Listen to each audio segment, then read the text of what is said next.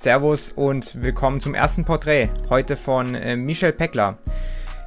Michel Peckler ist äh, Gastunternehmer aus Zürich mit äh, 16 Betrieben, über 500 Mitarbeitern und ca. 45 äh, Millionen Schweizer Franken an Jahresumsatz. Also super erfolgreich, aber was genau hinter der Person steckt und äh, was er alles schon erleben durfte, wie er mit Rückschlägen auch umgeht, was für Rückschläge er überhaupt erlebt. Also wir besprechen einige Themen. Vorab auch ähm, einige kontroverse Themen auch, die da angesprochen werden und Thesen, die aufgestellt werden.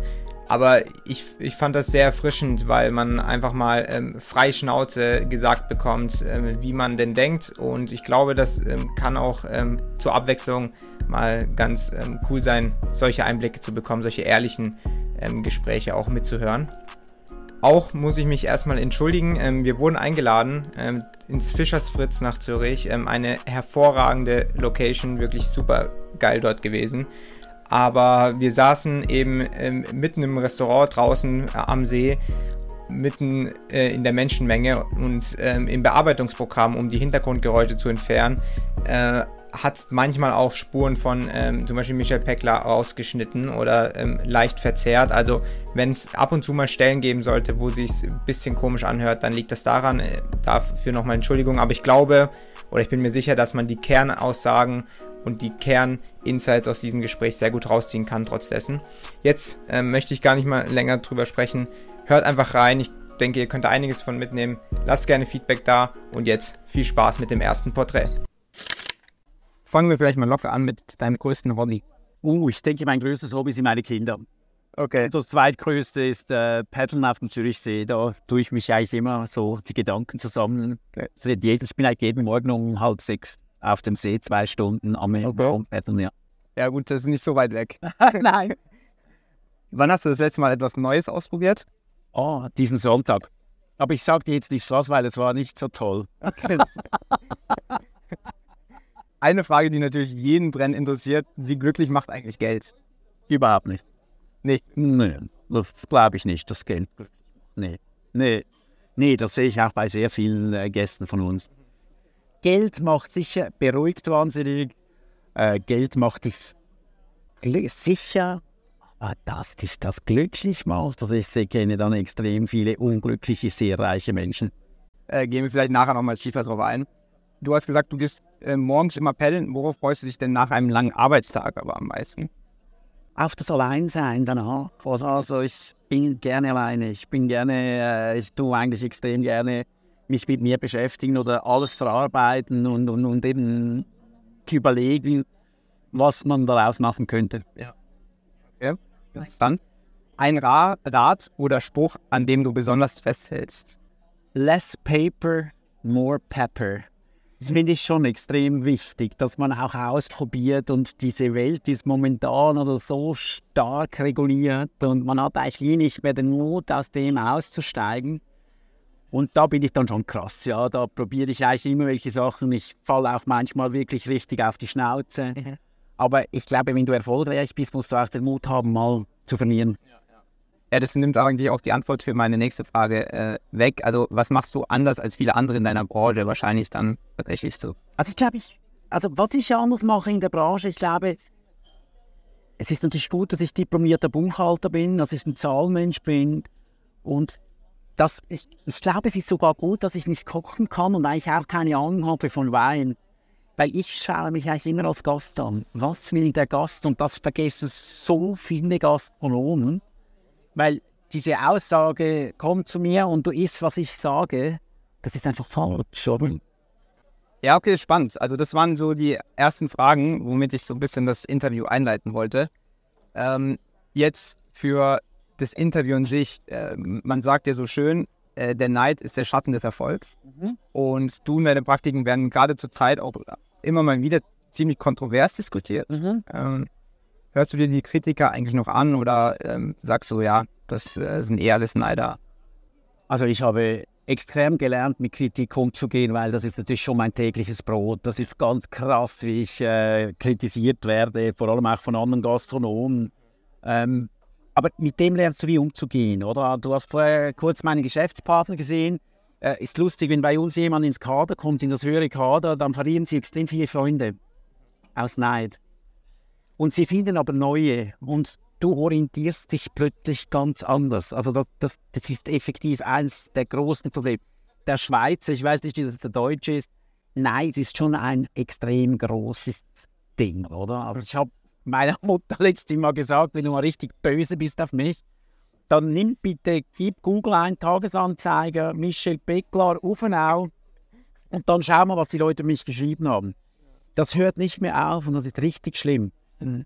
Aber eben, also ich kann wirklich damit umgehen heute. Früher konnte ich das natürlich überhaupt nicht.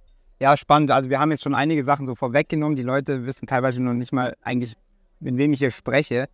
Wollen wir vielleicht mal vom ganz Anfang anfangen? Also wo kommst du eigentlich her? Ähm, bist du hier schon immer am See aufgewachsen, geboren oder? Ähm, ich komme von Zürich und Hurden. Ich bin eigentlich in Hurden, das ist ein kleines Dorf direkt am See, äh, am oberen See aufgewachsen.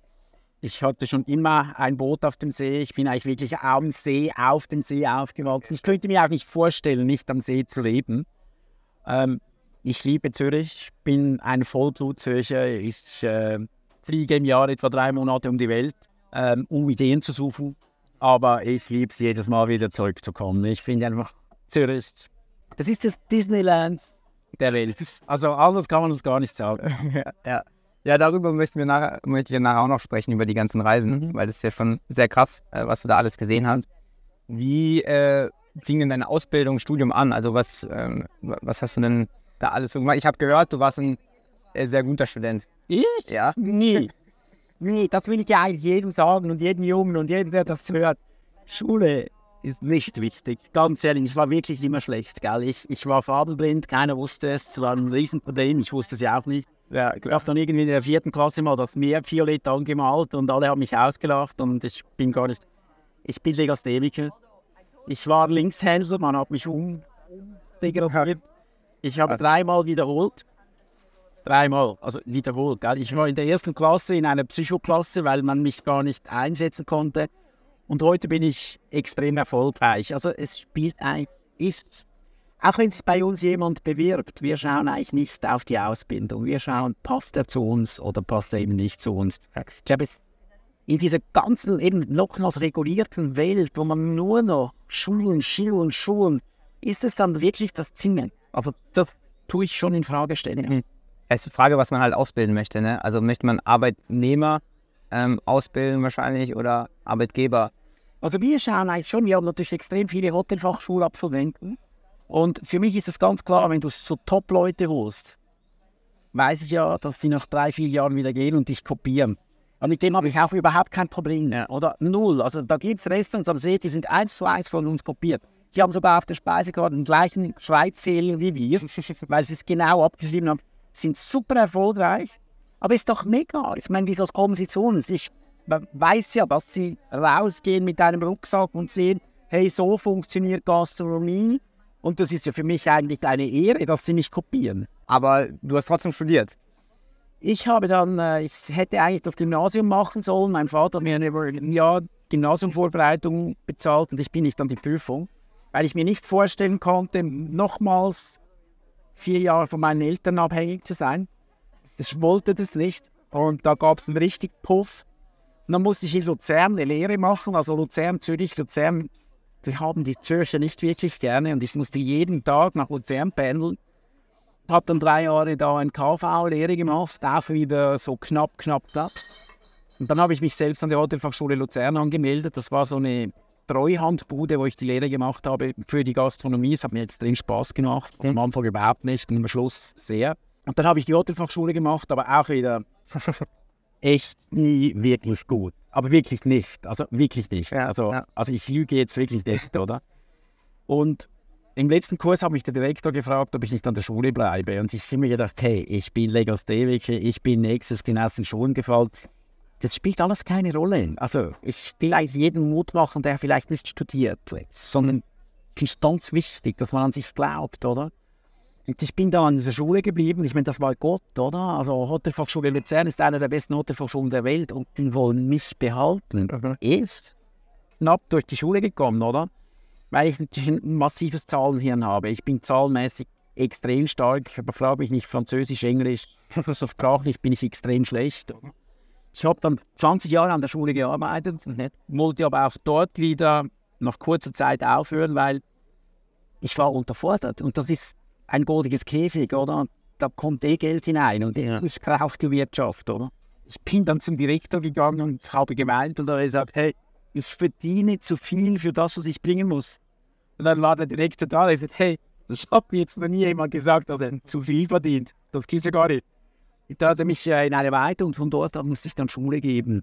Und ich hatte natürlich Schiss an der Buchhaltung. Und das gehasste Fach in jeder Schule. Ich hatte so Erfolg damit, weil ich wieder zum Koch gegangen bin oder zum Service und das vom Koch her gesagt habe, was ist eine Buchhaltung? Hast du mal eins vom Koch an die Schnauze bekommen, weil du ein Rindsfilet verbraten hast?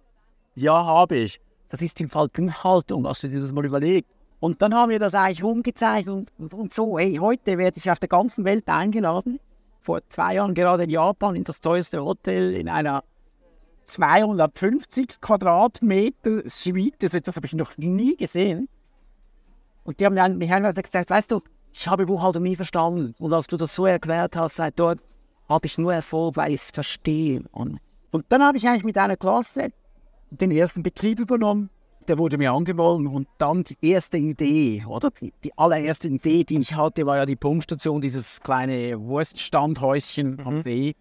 Äh, da war noch die offene Drogenszene, da war alles, ja, da war wirklich rundherum und ich habe das Häuschen mit meiner Cousine gesehen und es ist eigentlich aus einem Streit entstanden. Und sie hat dann als Frau eigentlich meine Ideen zum Stadtrat gebracht, oder?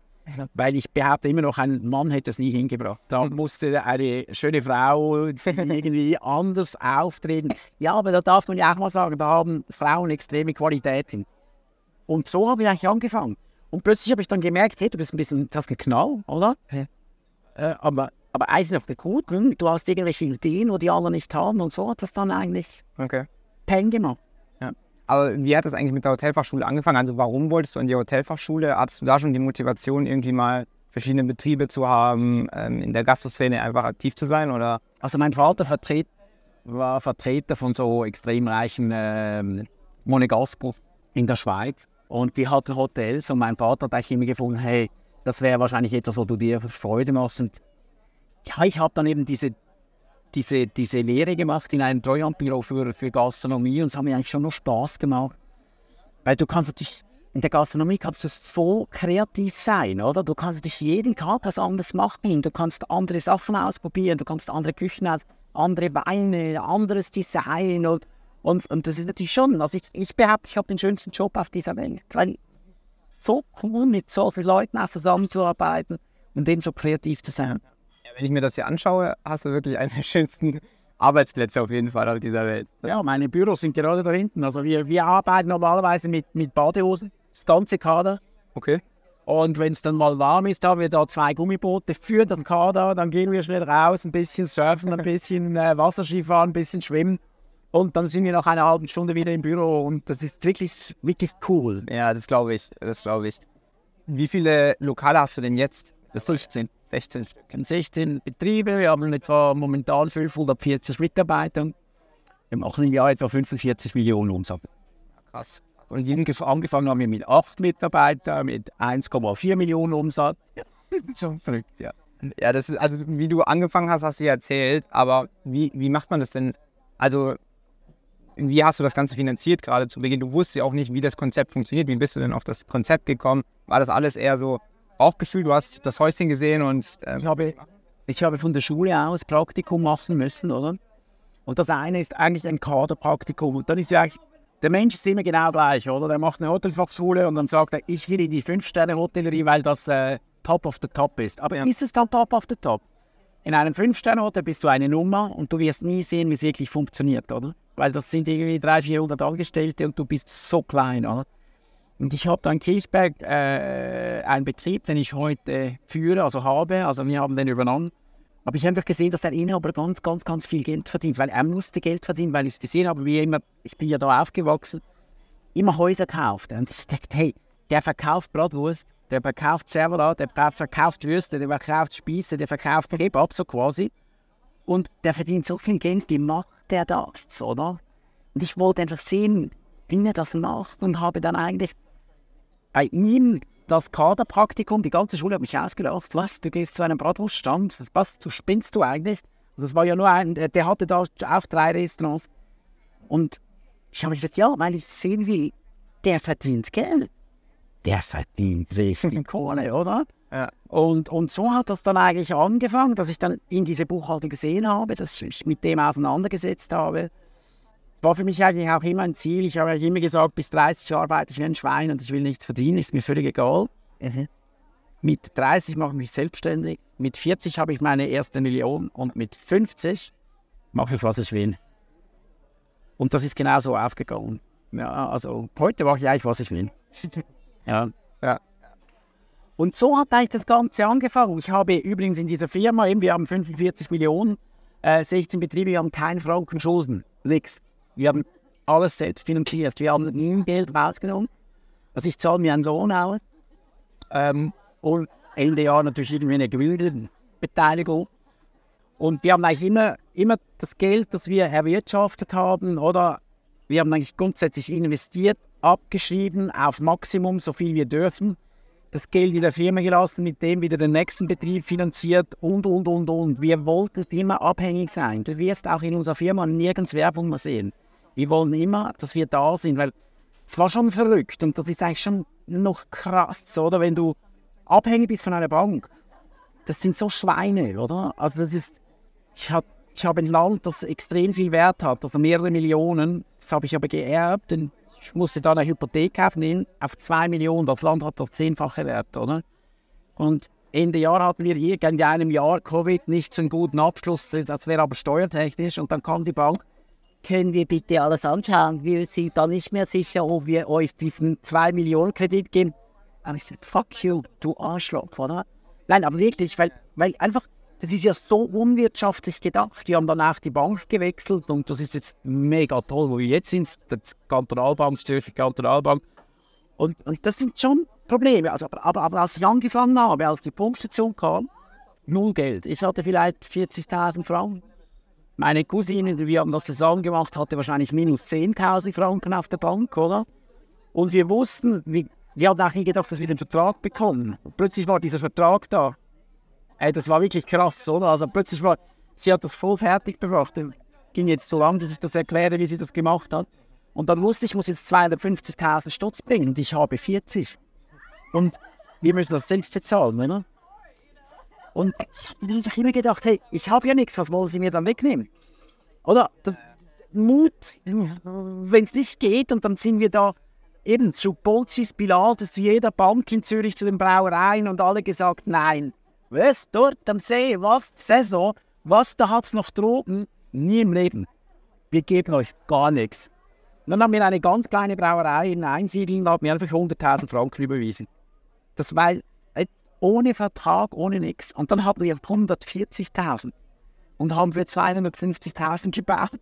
Ich habe mir gedacht, hey, wir müssen einfach diesen Sommer so gut arbeiten, dass wir das zahlen können und sonst sind wir schon wieder weg, oder? Und dann ging das auch. Also das war kein oder? Also meine Eltern hatte ich nie Geld, nie. Ich komme aus einer sehr reichen Familie, aber ich hatte wirklich nie, ich wollte das nie. Ja. Und ich glaube, diesen Mut fehlt vielen, oder? Dass man, was wollen sie dir wegnehmen, wenn du nichts hast? Können sie ja nicht. Geht ja gar nicht. Die, was hast du da verkauft? Also waren es dann Würstchen, die du da... Natürlich, ich habe eigentlich ihn kopiert. Also ich habe meinen Ausbildung eigentlich ein bisschen schöner kopiert in Zürich da gab es, das, das Haus ist gleich, ich schaue das immer mit Gastronomen an, die sagen, das geht gar nicht, was du da machst, oder? Das ist ein Haus von drei, drei wir haben eigentlich einen deutschen Biergarten, also so kannst du dir das vorstellen. Äh, ein Holzkohlengrill, wo da diese Würste und, und das läuft wie die Sau, oder? Also das ist unglaublich, was da abgeht und, und, und, und keiner hat daran geglaubt, oder? Also das war sogar die Gemeinde Stadt hat gesagt, gibt denn das der GD-Konkurs in einem Jahr? Also das war die Aussage, oder? Aber ich glaube, man muss einfach an sich glauben. Ich habe jetzt auch in dieser ganzen Zeit, in diesen 25 Jahren, wo ich das mache, bin ich dreimal fast Konkurs gegangen. Oder? Also jetzt habe ich gerade das NZ, NZZ in Sand, wir haben einen Betrieb gemacht, den wir selbst nicht leben. Wir haben jetzt gerade letztes Jahr in einem Betrieb dreieinhalb Millionen verloren. Das ist extrem viel Geld, oder? Auch noch für mich. Also das ist wirklich, also man, eben mit nichts angefangen. Aber soll ich jetzt weinen? Oder soll ich sagen, scheiße, aber wir probieren es jetzt nie mehr so schlimm zu machen und wir gehen jetzt neue Wege und, und, und, und wir probieren uns aufzufangen, oder? Und ich glaube, das ist so das Selbstmitleidgetue, das kenne ich halt überhaupt nicht, oder? Also das ist so, ich habe zuerst schon alles, was ich eigentlich nicht lebe, was ich gemacht habe, das ging in die Hose. Also ich habe mal die schönste Bäckerei von Zürich gehabt, äh, das Café Schober, und wir haben das wunderschön umgebaut, aber ich bin nicht so ein Tütü tralala mit so Schokolade und das bin ich einfach nicht. Und das ging voll in die Hose. Ich lief zwar wie verrückt, aber ich habe so Geld verkauft. Ich habe dann mal ein, ein Restaurant mit einem Partner auf der anderen Seeseite gehabt. Äh, der wollte so Schnickst der wollte eigentlich nur noch Tina Turner als, als, als, als, äh, als Gast, oder? Die hat daneben gewohnt. Ja. Und alles so Tütü, 16 Punkte, 18. Habe ich ja nicht mehr Freude daran. Ich esse das nicht. So zwölf Gänge, da musst du mich gar nicht einladen. Ich komme einfach nicht. Ich finde das so doof. Mhm wie wir ein Schnitzel oder ein paar Fleisch oder irgendwie wenigstens lustig, oder? Und das dritte war NZZ, dass ich eigentlich eine Vision gesehen habe in, ähm, in äh, Tokio. Und ich wollte die auf Zürich übernehmen und das ging voll, weil ich ging da rein, als das neu aufgegangen ist, 18-, 20-jährige Kinder gesehen, die da Dom Perignon Flaschen für 600 Stutz gekauft haben. Und zwar nicht eine, sondern etwa vier. Und solche Sachen, da habe ich immer gedacht, wenn das meine Kinder wären, ich würde sie heute im Erben haben. Äh, das finde ich so primitiv, doof, blöd. Und da bin ich nie mehr gegangen. Und wenn ich nicht gehe, dann fällt es einfach so. Das ist dann wirklich jedes Mal so, oder? Wenn ich sage, ich kann mich mit diesem Konzept nicht definieren, übernehmt der Junge, wir haben da genügend, aber das ist schon verrückt. Der Fisch stinkt immer am Kopf. Nee, ich, ich finde, also man kauft es ja auch ab, dass du hier so wirklich Spaß hast in dieser Balz direkt am See. Ich glaube, auch fast alle deine Lokale sind am See, oder? Ja, von diesen auch 16 sind oft oder 9 sind direkt mit See. Okay, ja. Ja, ja, also das, ähm, also quasi was deine Philosophie dann bei diesen Betrieben ist, ist so die Konzepte, die du fühlst. Die, also, du siehst, damit das, Geld ja, aber, ja, nicht mal, ja, natürlich, aber, aber das Lustige ist also, weißt du, ich gebe ja zu, dass ich, ich bin wahrscheinlich der einzige Mann in der Schweiz, der zugibt, dass er das, Ga äh, das Gala abonniert hat. Ich, habe im Fall das Gala abonniert. Nicht, was mich interessiert. Aber ich gehe da schauen, wo gehen diese Leute hin. Wo verkehren die? Was ist momentan Szene? Und dann fliege ich dorthin. Oder? Und dann schaue ich mir das an. Und das ist ja eigentlich so lustig und so einfach. Diese Leute, auch da Jennifer Lopez oder der König oder keine Ahnung wer, das sind meistens so einfache Betriebe und das ist eigentlich so geil. Die suchen ja nichts anderes wie eigentlich auch Freude am Leben zu haben. Ich meine, wenn du auf Süden, diese Sansibar, das ist ja weltweit dieses Strandrestaurant, das es gibt, das ist eine fucking Bretterhütte. Das ist ja nichts. Was du da schon mal? Nee. Hey, das ist, also das ist gar, gar nichts. Das kann ich mir vorstellen. Also so geil. Aber ich finde es mega, oder? Oder der Club Saint-Gonzalc in Saint-Tropez, wo eigentlich top of the top. Also das ist jedes Mal in dieser blöden Gala mit diesem blöden äh, Steg da und da kommen sie mit ihrem riesen Schiff und dann sind die auf diesem Steg und dann laufen die da durch. Das ist nichts. Aber es ist mega. Und die kopieren natürlich da diese Stühle, die du da siehst, oder? Ich baue ja eigentlich nur mit Bühnenbildner, ich baue nie mit Architekten. Weil Architekten interessiert der Mensch nicht. Und Bühnenbilder interessiert nur der Mensch. Und der Bühnenbilder will eine Bühne machen, oder? Und ich sage, Essen ist etwas, aber wie du dich fühlst, ist eigentlich noch viel wichtiger. Und diese Barstühle, die da sind, da, das, das ist eigentlich kopiert vom Club St. oder die, siehst du genau dasselbe. Also da mache ich Fotos oder ich lasse sogar meine Bühnenbilder einfliegen, haben wir schon mal in Los Angeles gemacht und in New York. Wir sind da, sehen etwas und dann lassen wir die kommen. Und die finden das natürlich mega geil, nach, äh, nach, nach Los Angeles zu fliegen. Und dann schauen wir uns Zeugs an und dann, ganz ehrlich, wir kopieren massiv, oder? Also, meine, ich sehe es einfach, ich tue mich mit dir auseinandersetzen und dann wird es kopiert. Ja. ja äh, wenn du schon von so vielen Ländern und Lokalen sprichst, was ist denn so gerade das Lokal, wo du denkst, das ist so schon, das hat dich am meisten geflasht? Also momentan gibt es in San Francisco einen Laden, der mich extrem gibt. Also finde ich einfach unglaublich cool, oder? Das ist bei San Francisco relativ schwierig da mit all diesen Drogen, Sachen da momentan. Und dann habe ich da einen Freund, der äh, das Militär gemacht hat und dort extrem viel Geld verdient mit, äh, mit, äh, mit Hühnerabfällen. Also das ist auch voll gestört. Aber ich, ich ziehe das glaube ich an, aber ich liebe das auch so, die Leute. Äh, der also das ist unglaublich. Der hat mich dann eingeladen in ein Restaurant. Das hat ein Fleisch. Die machen das am Tisch. Völlige Show. Und du kannst von diesem Fleisch ein kleines Stück haben für sie, mittel für dich und für mich irgendwie zwei. Und da ist irgend so ein Fetter und die machen das am Tisch und einfach so so unglaubliche Show. Weißt, unser Leben ist schon ein bisschen Show, Gastronomie. Also ich meine, ich probiere eigentlich überall offene Küchen zu machen, damit die Leute in die Küche sehen, damit sie sehen. Weil unsere Fernsehgesellschaft hat schon sehr stark vergessen, wie man kommuniziert. Mhm. Also unterhalte sie. Also wir, wir probieren und, und wie der das macht, oder in diesem Franz also das, irgendwann kopiere ich das, ganz sicher. Ich habe einfach die Location noch, hey, wenn die einen Salat machen, völlig birrenweich, da ist ein Eiszeugs da, und da ist ein Kübel drin und da ist der Salat und dann kommt er und dann dreht er das null Sinn. Das sieht einfach super und dann geht er da mit der Salatsauce da rauf und, und einfach völlig Zirkus. Aber dieser Laden ist immer voll, immer. Und der hat 270 Plätze und die werden dreimal warm gefüllt. Und Fleisch ist eigentlich völlig gegen den Trend.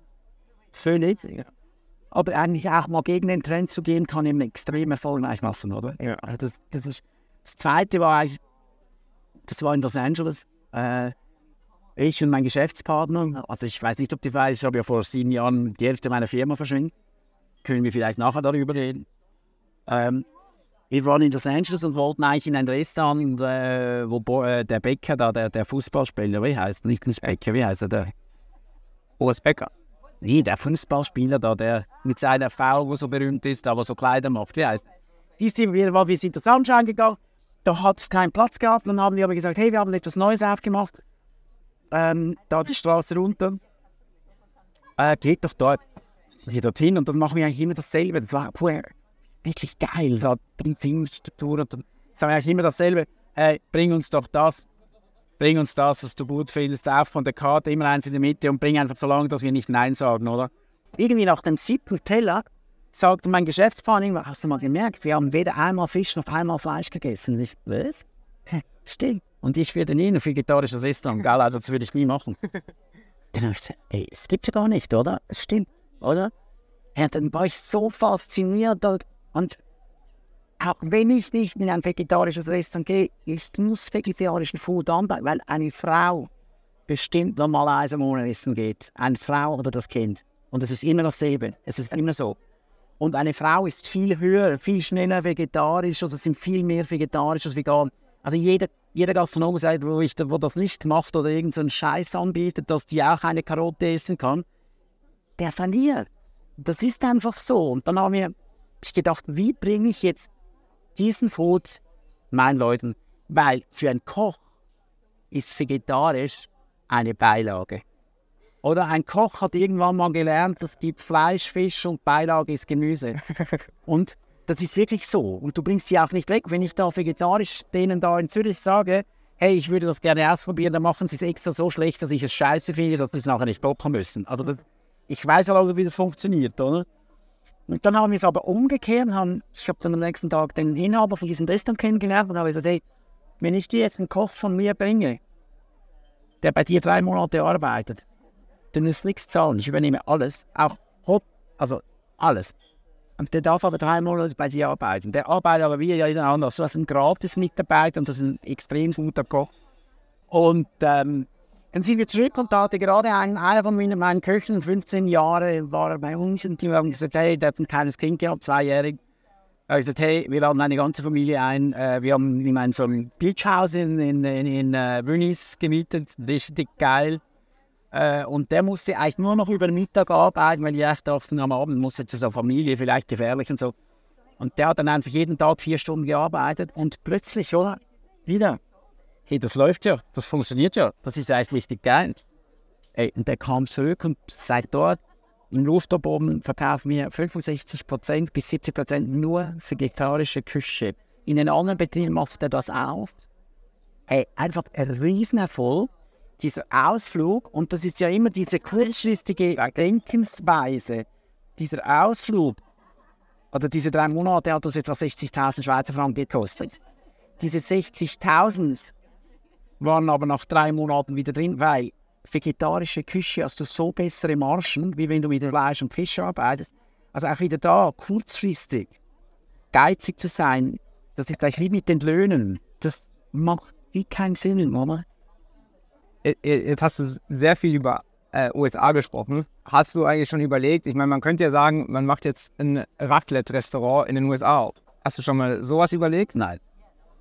Also wir bekommen extrem viele Anfragen, ähm, aber schau mal, auch da irgendwann, also das bin ich mir aber schon lange bewusst, es hat noch nie einen Schweizer gegeben, der wirklich erfolgreich in den USA gewesen ist. Haben alle verloren. Alle, alle. Und ich bin eigentlich wirklich auch, Schuster, bleib bei deinen Schuhen, bleib dort, wo du bist. Und wir haben ein Restaurant äh, in Arosa in den Bergen, haben wir auch Schiffbruch erlitten. Und das Problem ist ja eigentlich, wenn du so verrückte Konzepte machst, wie das. Mit dir fällt das nicht aus. Du siehst das ein bisschen verkrüppelt aus, aber das Verkrüppelte geht eben extrem schnell in das richtig schlecht Verkrüppelte, oder? Und ich lebe ja in diesen Betrieben. Also ich esse jeden Mittag in einem meiner Betriebe und meistens auch am Abend, weil ich einfach sehen will, was die machen. Ich will das spüren, ich will merken, ich will diesen Schirm sehen, der dreckig ist, oder? Weil das sehen meine Leute nicht, oder? Ja, einfach solche. Ja. Und wenn ich das eben nicht mache, dann ist eigentlich das größte Problem in der Rosa oder wenn ich viel nicht da bin, ja, sind wirklich erfolgreich. Aber erfolgreich ist eben extrem gefährlich, dass es in dir, weißt du, dass du irgendwie eingebildet wirst. Und das ist eines meiner größten Probleme, dass meine Geschäftsführer nicht irgendwie sagen, hey, fuck you, ich mach doch was ich will, die Leute kommen ja sowieso. Und das. Und dann fällt es aber auch extrem schnell zu sagen.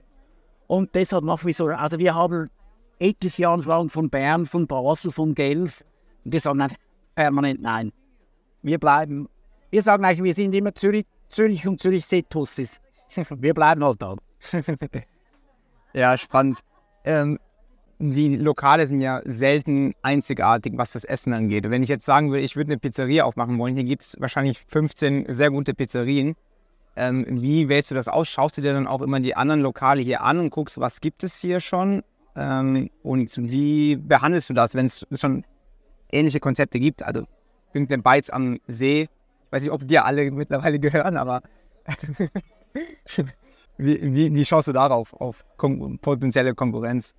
Ich finde, es gibt gar keine Konkurrenz. Das finde ich völlig doofes Gedenken. Wenn wir einen Nachbar haben, der stark ist, profitieren wir. Das ist, wir haben in Zürich die Milchbar und daneben das Restaurant ist nicht gelaufen. Jetzt hat es dann einen neuen Geschäftsführer der macht das mega gut, dieser Laden ist immer voll, seit dort machen wir 20% mehr Umsatz, weil die Leute dann mehr kommen, oder? Ja.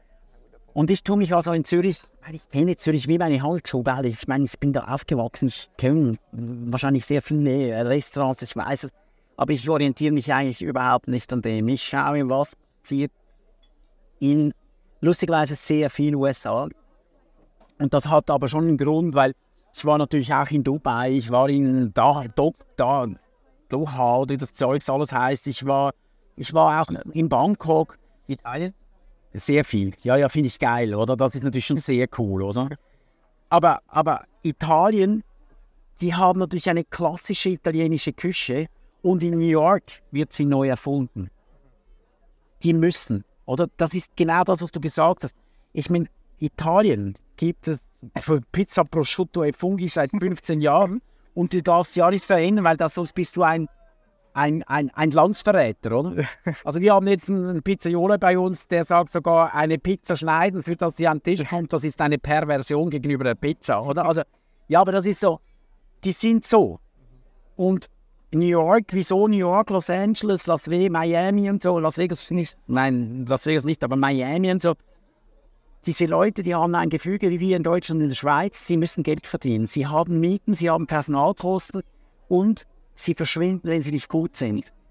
Und das ist für mich Dubai. Es, ein Disneyland, oder? Ich meine, da wird einfach Öl aus dem Boden hinausgeknallt und mit dem irgendwelche Restaurants geführt, die nie rendieren.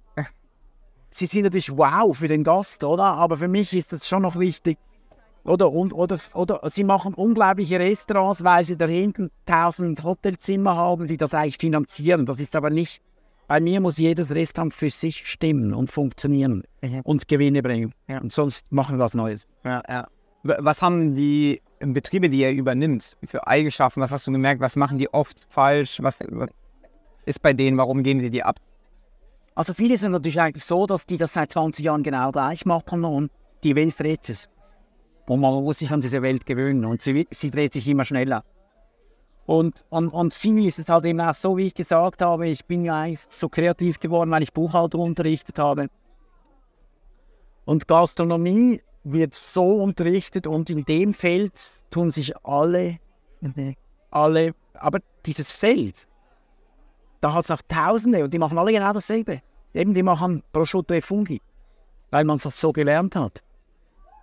Und wir probieren ja da immer aus. Und das ist schon, die einen sind eingebildet, die anderen haben sich nicht verändert. Die Dritten sagen natürlich immer, der Euro ist die Schuld oder die Wirtschaft ist schuld, dass es nicht mehr funktioniert. Wir werden ja sehr viel angefragt, ob wir diese Betriebe übernehmen. Zahlen, zahlen auch dafür, bin ich jetzt ganz ehrlich. Ähm, äh, und übernehmen die extrem schnell und bauen sie um, immer auf unsere Kosten. Also wir wollen eigentlich, wenn es irgendwie geht, immer eine Rohbau mieten, damit uns keiner sagen kann, wie wir bauen. Weil es gibt natürlich schon so viele, die sagen in der Schweiz, hey, wir wollen einen Architekt, wir wollen das sauber, wir wollen Design, Scheiß, oder? Wo kein Mensch interessiert, außer vielleicht, man will Design, weil man dazugehören will, oder? Und wir sind mit unseren verkrüppelten äh, Bühnenbildner, die das so cool machen, wo du das Gefühl hast, Christus steht seit 100 Jahren da. Und wir tun eigentlich immer selbstständig. Wir probieren immer einen ganz langen Mietvertrag zu bekommen, so lange wie möglich. Äh, Wenn es geht, eine Rohbaumiete, also nicht eine hohe Miete. Er muss nicht investieren, wir investieren. Dafür dürfen wir machen, was wir wollen. Und so funktioniert eigentlich unser Geschäft. Ja. Das sind wir auch ganz anders wie andere, oder? Die wollen alle nicht investieren und wir wollen. Das haben wir uns natürlich auch noch gerne, oder? Ja, das ist krass und ich finde, man merkt es auch, wie du äh, irgendwie, ich komme so ein bisschen aus dieser Startup-Welt, wie diese Denke, wie ist ja da Standard, aber ich, ich, man sieht es auch vor allem bei uns in Deutschland, ist es so, dass die Gastronomie überhaupt nicht innovativ ist. Nicht innovativ. Nee, nicht Nein, null. Ich, ich habe sogar den Eindruck, dass in der Schweiz das schon sehr viel, viel weiter ist. Also Zürich. Ja, mega. Zürich ist extrem innovativ. Also ganz ehrlich, ist eine der innovativsten Städte. Ja, ja. Also ich habe auch wirklich sehr, sehr, sehr, sehr viele Kollegen, die wirklich etwas machen aus. Nein, wirklich. Also finde Zürich, also mega. Ob das indisch, ob das thailändisch, ob das der Nenat, vegan, italienisch, alle. Ja, ja. Gibt es italienische Küche? Ja, also wir sind Italiener und ich liebe das heißt, das, das ist eigentlich bei mir so passiert. Wir waren, wir haben ja da so einen Italiener da vorne, El Portofino. Passiert ist es eigentlich, dass ich in, in New York war. Und da gibt es äh, ein Restaurant, Carbon heißt das. Das ist auf drei Monate ausgebucht. Haben sogar keinen Platz. Das, das finde ich so krass. Und ich bekomme nicht mal einen Platz. Ich probiere alles über jedes Hotel, über die besten Köche der Welt und so weiter. Die machen das so geil. Und es ist natürlich wieder so ein bisschen eine, eine, eine Veränderung der italienischen Küche. Verdammt geil, oder? Und wir haben nichts anderes gemacht, wie das kopieren. Und das, ey, wir sind auch auf drei Wochen ausgegangen. Muss ich mal, muss ich auf jeden Fall mal. Ja, also ähm, bleiben wir vielleicht mal beim. Ich weiß nicht, ob du da, äh, äh, ich meine, du hast einen Italiener auch gemacht. Ich, ich liebe Pizza, ich mache auch selbst äh, Omni-Melting Pizza. Äh, habe dann einen eigenen Pizzaofen und sowas gekauft. Was würdest du denn, wie würdest du denn das angehen, wenn ich jetzt sagen würde, ich würde gerne eine Pizzeria aufmachen? Ähm, in Zürich vielleicht schwer, ähm, ich weiß nicht, was da deine Einschätzung ist, aber wie würdest du das angehen? Was würdest du dir angucken? Oder was für eine Konzeptidee hättest du? Also als erstes würde ich sicher mal nach Napoli, was wir auch gemacht haben. Wir haben auch den Pizzaofen von Napoli in die Schweiz gebracht. Also wir sind da diese erste, älteste napolitanische, ich weiß nicht mehr, wie das heißt da. Ja, genau. Wir haben da zwei Nächte verbracht, also wirklich, und haben dann den Inhaber kennengelernt. Das ist immer das Schönste. Haben dann rausgefunden, wo diese Ofenöfen herkommen und haben drei von denen in die Schweiz importiert. Ja, kostet Geld. Ein normaler Gastronom macht das nicht, weil es einfach teuer ist. Aber wenn es die beste Pizza ist und wenn es Spaß macht und wenn du das wirklich gut machen willst und nicht kurzfristig denkst, nochmals, dann macht das voll Sinn, oder? Dann haben wir uns wirklich auch mit dem Teig auseinandergesetzt dort unten, weil das Verrückte ist bei, bei, bei Pizza, ich sage jetzt das Beispiel, das ist wie ein Burger. Der eine hat gerne einen dünnen Boden, der hat einen dicken Boden, der, der, der, der vierte hat einen so, der, der fünfte hat das so. Pizza kannst du eigentlich nie so machen, dass es für alle stimmt. Nie, weil dann alle irgendeine eine Idee vom Geschmack, oder? Und wir haben jetzt gerade, äh, wir suchen dann auch wirklich in Italien die Pizzaiolos. Die kennen alle von Italien. Ähm, nicht, nicht mehr einfach, weil sie auch zu wenig haben, weil auch in Italien keine Pizza. Also wir müssen immer mit den Löhnen rauf, aber wir wollen einfach die besten. Wir wollen die beste Pizza. Das ist immer bei uns. Und wir wollen wirklich die beste Pasta. Also auch da, die sind dann ins Piemont gefahren, weil nochmals, ich kann nicht kochen. Aber ich schaue dann eigentlich so mit Globus, mit dem teuersten Gastronomie-Einkaufsladen von Zürich, da kenne ich alle. Ich gehe da mit denen mit, wir schauen das an, wir gehen in diese Betriebe. Ich, du hast mich jetzt eine halbe Stunde, ich kenne nach zwei Stunden der ganze Laden, weil ich es lustig finde, weil ich fasziniert bin. Ja, und dann probieren wir diese Leute zu bringen und, und zu holen, und zwar die Besten. Und die kosten verdammt viel Geld. Ja. Aber das spielt eigentlich gar keine Rolle, weil wenn du ein halbes Jahr hast, dann gehen die wieder. Aber dann hast du die, dann hast du das Know-how hier. Du hast es, oder? Und das machen wir eigentlich immer so. Wir holen ihnen die Besten.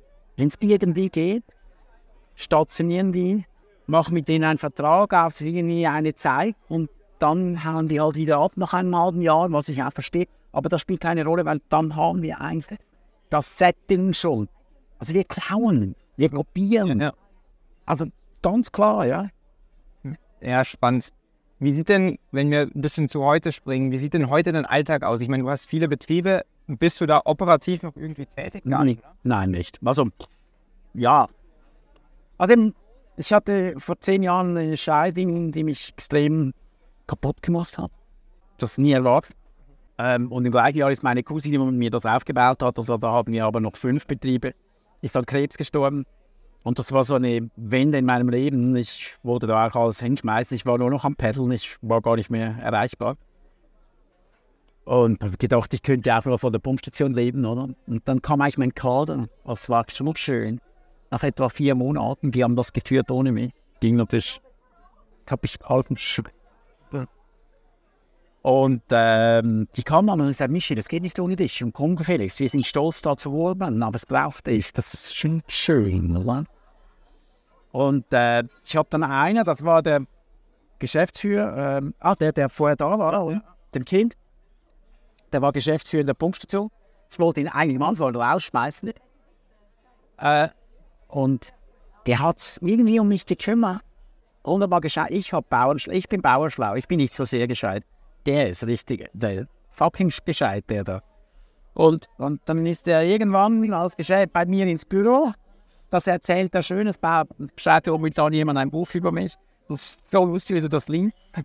äh, und äh, ich habe dem das Büro gezeigt, genau eine Stunde, und dann bin ich wieder für zwei Monate abgehauen. Das, das war da, ich hatte keine Ahnung, ich hatte Buchhaltung der Hotelfachschule und da war eine Firma mit irgendwie 15 Millionen Umsatz. Und jetzt? Und er hat sich da durchgearbeitet. Heute sind wir die besten Freunde. Eben, ich bin Paul Wilhelmsohn. Und vor sieben, acht, neun Jahren, äh, als wir das Rooftop habe ich gesagt, hey, weißt du was, von nun an gehört alles die Hälfte dir. Ich zahle das wieder. Wir haben ja interne Bank, oder? Wir haben das kein Geld von außen. Dir gehört aber die Hälfte und über den Cashflow von diesem Betrieb wird die Investition zurückbezahlt, oder? Und heute gehört von allen neuen Betrieben alles ihm die Hälfte. Die Idee, die Abmachung war eigentlich ganz einfach. Du führst diese Firma und ich mache es hier. Und das ist das geilste, beste, tollste Siebener im Lotto, was ich jemals gemacht habe. Weil du lebst nur einmal und viele vergessen das, oder? Und mit 42 ist meine Cousine, meine große Liebe meines Lebens, gestorben eigentlich. Also das war so, das war so ich, sie. Und so funktioniere ich. Und ich meine, am Anfang kamen die Kinder sogar auf mich los. Hey, stimmst du, dass du das Erbe verschenken? Also, hey, fuck you. du wirst bei mir gar nichts haben, wenn du so bist, weil dann gebe ich dir ein Waisenhaus. Also das im Fall ist mein Ziel. Und ähm, die Anwälte, als dann die Verträge kamen, als ich ihn absichern wollte, oder? Die haben ja nur mich abgesichert, ist ja auch logisch, oder? Weil ich bin ja das Geld. Und ich da am Tisch floh, getraut sich natürlich nichts zu sagen, weil wer macht denn das schon, oder? Und da habe ich gesagt, hey, das ist ein Anwalt. Und wir gesagt, hey, ihr müsst einfach nicht mich absichern. Ich habe eh genug. Für mich. Ihr müsst ihn absichern gegen mich und meine Familie. Dass wenn mir etwas passiert, dass das, dass das, ich will nie, dass wenn ich irgendwann mal nicht mehr da bin, dass es Krieg gibt oder schlechte Laune oder dass das einfach geregelt ist, das Ganze. Und das ist so meine, meine, meine Philosophie eigentlich, oder? Ich glaube, und weißt du, wenn du so kreativ bist und so viele Sachen machst, ich kann doch nicht 500 Leute führen. Das macht dich kaputt. Eine Riesenkiste, die ihr da führen. Und wenn du dich natürlich mit diesen Details auseinandersetzt, meinst du, hast dann noch Zeit, um dich um einen Schirm zu kümmern, der dich nervt. Ja, das ist jetzt einfach ein Beispiel. Ja, ja. Oder? Ja. oder dass dieser Tisch schmutzig ist. Ja. Wie, wie viele Betriebe hast du geführt, bis du es abgegeben hast? Also hast du die ersten zwei, drei selbst? Etwa fünf. Also mir gehört heute noch Fischer Spritz, das gehört mir alleine, die, die waren schon da. Oder Fischer Spritz, Kiosk, Pumpstation und Coco, die gehören noch mir alleine. Die waren von Anfang an dabei. Und von dort an, da die nächsten zwölf, da ist ihm die Hälfte. Okay, aber, Aber weißt du, er, er macht sogar meine Steuern. Ob du mir glaubst oder nicht, ich weiß nicht, wie viel Steuern ich bezahle. Weil, wieso soll ich, er ist eh geiziger wie ich. Wieso soll ich meine Steuern? Ich würde ja nur böse werden, ich hätte nur schlechte Laune, weil ich zahle wahrscheinlich so verdammt viel Steuern. Wieso? Ich muss ja gar nicht sehen. Er hat Ja. auf all meine Konten die Vollmacht. Der könnte mich betrügen. Be also wenn ich mal nicht da bin, dann passiert gar nichts, weil er hat sowieso überall. Ich wollte letztens auf einer Firma, die mir alleine gehört, wollte ich einen eingeschriebenen Brief auf der Post abholen. Da bin ich gegangen, dann habe die gefragt, äh, haben Sie eine, sind Sie unterschriftsberechtigt? Und ich gesagt, hey, diese Firma gehört nicht ganz. Dann ist sie nachgedacht, nein, das kann nur Florian Weber. Sie haben gar keine Unterschriftsberechtigung auf Ihrer eigenen Firma, aber ich finde das mega. ja, ja. Es kann am Morgen zwei Stunden, vielleicht sind es dann auch drei, vielleicht sind es vier auf dem See und mich mit unserer Firma auseinandersetzen. Das ist ja auch so lustig. Wir haben wirklich ein, wir haben 16 Geschäftsführer, 16 äh, ähm, Betriebe, und wir haben fünf Leute, die eigentlich die Betriebe führen. Nur fünf. Aha, okay. Und wir machen aber Buchhaltung in-house, wir machen Löhne in-house. Wir haben alles, das sind eigentlich der Assistent von Flo, ich habe einen Assistent. Ähm, dann haben wir die Personalchefin, wir haben eine Personalchefin, eine für 500 Leute. Wir haben eine Bankettchefin und dann haben wir noch einen Buchhalter. Und die sind da und die führen den Laden und ich bin da. Ich bringe alle durcheinander. Du kommst mit den Ideen. Ja, ich komme am Morgen und dann passiert und dann Nach vier Stunden Paddle kommen dann die ganzen. wir auch miteinander und die finden das natürlich nicht cool. Eben diese Veränderung. Oder der Mensch ist normalerweise schon Clown und um mich herum geht das wie nicht. Aber lustig, weil es geht ja bei mir niemand, oder? Also wir haben, äh, durchschnittlich sind die Leute bei uns zwölf Jahre. Ey, im Kader, zwölf Jahre. Das gibt es in keiner Gastronomiefirma. Die gehen gar nicht mehr.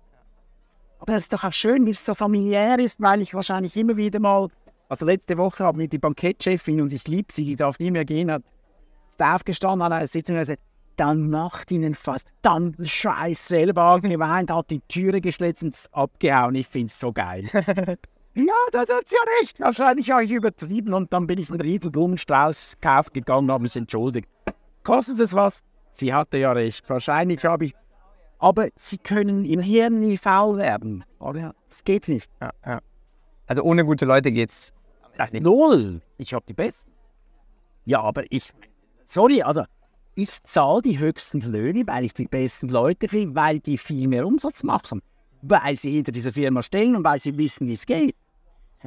Das billig Scheißgetue, das finde ich ja das Schlimmste, oder? Wie, wie wählst du die eigentlich aus? Die Leute, die die Betriebe führen, kennst du die meistens schon aus? Äh, Die bewerben sich natürlich von der Hotelfachschule und bei uns ist eigentlich so, wir schauen eigentlich gar keine Zeugnisse an. also kann ich das auch machen, auch ohne Hotelfachschule. Ja, wenn du gefa- aber alt, es gibt dem nicht was.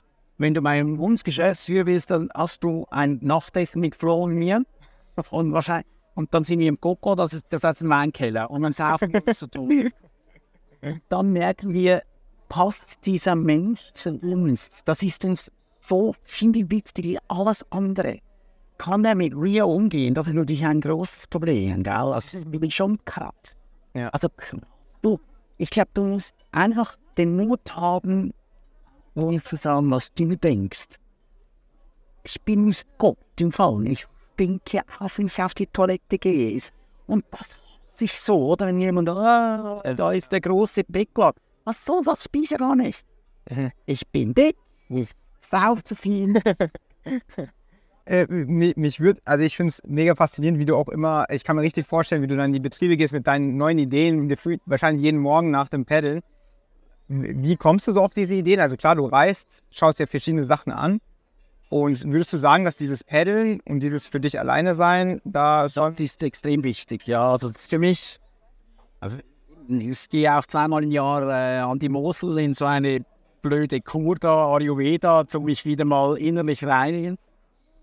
Ich, jedes Mal finde ich es ganz schlimm, wenn ich dorthin gehe, aber jedes Mal, wenn ich rausgehe, bin ich irgendwie 10 Kilo leichter und ich bin voller Kraft und ziehe mich da 10 Tage wirklich zurück. Ich gehe nicht mal essen mit diesen Leuten da unten. Ich bin einfach alleine, ich bin im Wald, ich bin wirklich abgeschottet. Wenn mich jemand kennt da unten, was leider passiert, dann hasse ich es, oder? Also ich probiere jeden aus dem Weg, aber einfach mich. Weißt du, gestern hatte ich zum Beispiel, gestern war ich eingeladen von einem sehr, sehr großen Wirtschaftsmensch äh, der Schweiz, also ihr würdet ihn alle kennen, und ein extrem hoher Politiker der Schweiz, der hat mich eingeladen, Barbie zu schauen. Ich habe mir nichts dabei gedacht, oder? Und dann waren wir drei Männer. Alles Böcke, also anders kannst du es gar nicht sagen, oder? Alle geschieden, alle. Der eine hat sogar schon ein rosarotes Hemd am angehabt und ich so gedacht, was ist denn das für ein Schein? Ey. Und also ein blöderen Film habe ich in meinem Leben noch nie gesehen. So eine Volksverarschung. Also so, aber der erfolgreichste Film, den es jemals gegeben hat, cashmäßig. Und wenn ich dann da drin sitze, überlege ich mir, wohin geht die Welt? Was wollen meine Kunden? Also, weißt du, ich, ich bin eigentlich immer, also fragen, ich bin immer, ich bin natürlich nur in meiner Firma, ich lebe sie, ich liebe sie, oder? Ich gehe natürlich raus und sage, so etwas würde ich mir nie mehr antun, oder? Nie mehr. Weil das finde ich wirklich einfach so dekadent blöd. Aber ich überlege mir dann, hey, aber der hat so Erfolg. Ich schaue das einfach anders an, oder? Ich, ich, wieso? Sieht die Hintergründe? Wieso? Wohin geht das? Was muss ich in meinen Betrieben verändern? Und das ist natürlich schon Perlen, oder? Alleine auf dem See, Sonnenaufgang. Ich peile ja bis auf Rapperswil, manchmal sechs Stunden bis rauf, oder? Ja. Dann kann ich mich mehr laufen, wenn ich da ab dem Perl gehe. Aber das ist auch so schön, da merkst du wieder mal, dass du ein Mensch bist. Also ich finde das schon cool. Ja, mega spannend. Also ich würde sehr gerne weiter äh, über diese ganzen Themen sprechen. Kommen wir vielleicht mal zu den Schlussfragen. Ähm, die erste wäre, was war denn dein größter Fehler in deiner Karriere? Was ich nicht an mich gedacht habe, also geglaubt habe, das ist das Allerschlimmste. Also das ist wirklich, ja, jene, jene Mal. Ja, ich meine, das ich bin Legastheniker, ich bin aus der Schule gefallen. Ich war natürlich, ich habe hab null an mich geglaubt. Null. Also das, deswegen, ich bin da durch alle Schulen so knapp durchgekommen. Ich mache da, ich gehe an die Schule, habe da Buchhalt, habe den ersten Betrieb übernommen. Und, und, und ich glaube einfach, unsere Leistungswelt, die nur noch auf Noten geht, die nur noch auf Leistung, das ist völlig falsch. Bist, was du bist und steh dazu. Und mach das, was dir Freude macht und dann hast du Erfolg. Bin von dem völlig überzeugt, oder? Ich meine, ich gehe so gegen den Wind. So viele Gastronomen hassen mich in Zürich. Aber ich würde mich vielleicht auch hassen. Weil wir mit blöden Wursten dummen Fischknusperli richtig Geld machen. Und auf dieses Niveau gehst du eben gar nicht hinunter, wenn du Gastronom bist. Aber wieso nicht, wenn das alle wollen? Schau mal das an, oder? Es ist einfach voll. Unfassbar, ja. Und da gibt es im Fall einfach wirklich nur Frittenfood eigentlich. Ja, ja, sehr krass. Du hast schon gerade eben erwähnt, du warst mit einem Politiker Barbie schauen. Ich stelle dir immer sehr gerne die Frage, wer ist denn die beeindruckendste Person, mit der du dich jemals getroffen hast? Also jetzt will ich doch Namen hören. Also einer, wo ich mich eine Woche voraus freue oder sogar einen Monat vorher, wenn ich mit dem zum Lunch gehen kann. Ich behaupte, es ist wirklich ein guter Freund von mir. Wir sehen uns nicht so viel. Also ich muss vielleicht sagen, alle Leute, die wirklich erfolgreich sind, die ich kenne, die haben ein bisschen eine Schraube locker. Die lieben ihre Firma, die haben Spaß an dem, was sie machen. Und die sind Ernsthammer. Das ist gerade da vorne, das ist der CEO von den Sprüngli. Das ist ein Fantast. Der, ist, der hat Lind und Sprüngli, kennt die alle, die Lindor-Kugeln, oder? Die Firma ist gerade da vorne. Äh, der hat die übernommen mit 700 Millionen Umsatz, fast Konkurs vor 25 Jahren oder 35. Und heute macht er 4,3 Milliarden, ist der erfolgreichste Schokoladenfabrik der Welt. Aber der Mensch, der ist wie ich völlig, ey, völlig, völlig normal, völlig am Boden, völlig in seiner Welt. Seine Frau darf nicht in die Migro einkaufen gehen, weil es dort keine Lindschokolade gibt, aber er ist etwa eine Milliarde schwer, oder?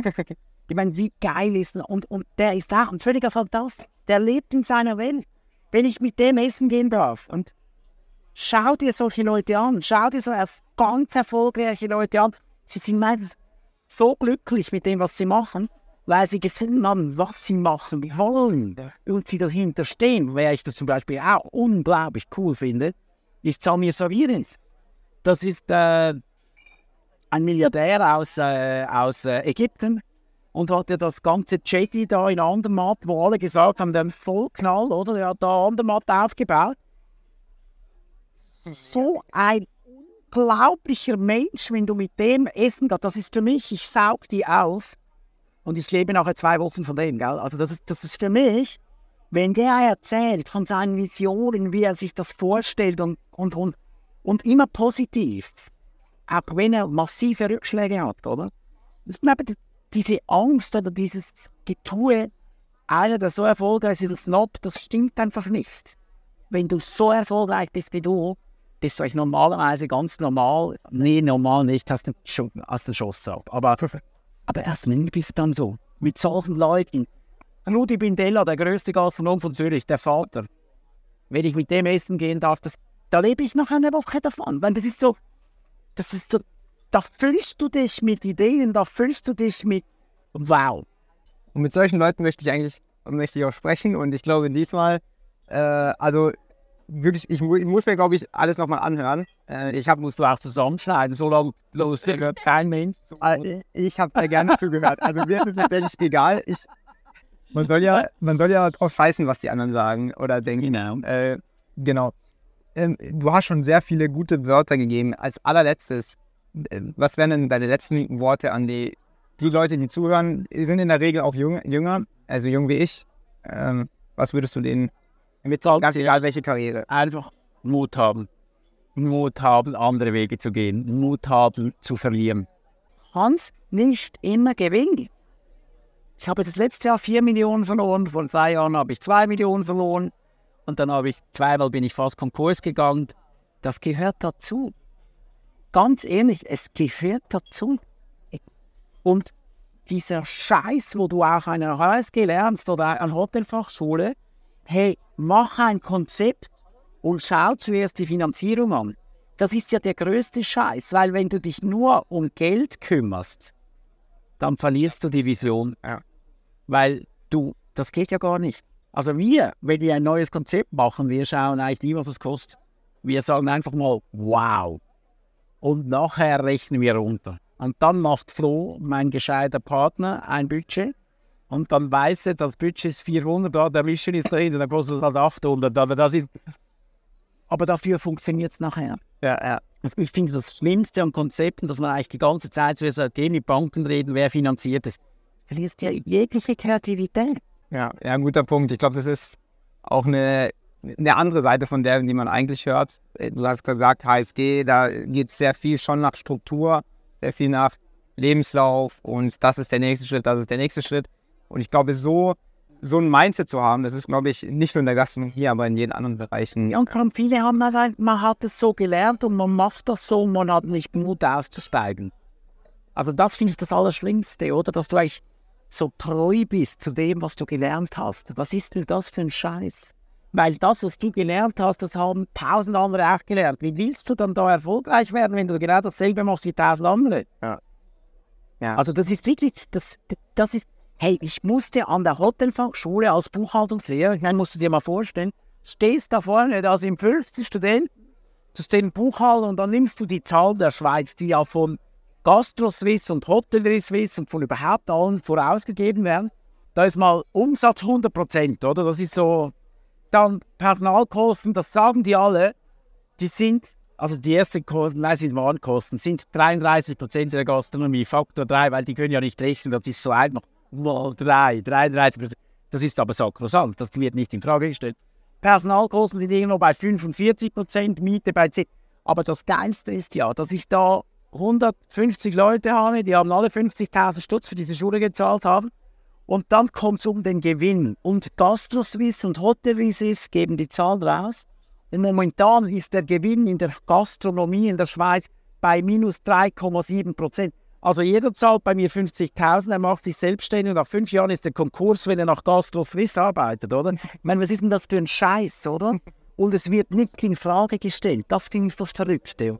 Und ich habe das so unterrichtet und gedacht, was ist denn das für ein Sch Und dann habe ich halt angefangen. Eine Pizzeria ist zum Beispiel ein extrem geiles Business. Italienische Küche ist das Beste, weil du hast keine Warenkosten. Scheiß Pasta kostet nichts, Tomaten kosten auch nichts, oder? Ja, für uns ist das natürlich, wir schauen schon nachher für solche Sachen, oder? Unser Italiener, der ist für uns massiv lukrativ, also massivst, oder? Unglaublich hohes Niveau, richtig geil, wie der läuft, oder? Und und auf solche Sachen, da habe ich keinen einzigen Kopf drin. Das sind heute Abend 800 bis 900 Gäste. Wir machen da heute 60 bis 70.000 Sturz. Da hat es keinen einzigen Koch da.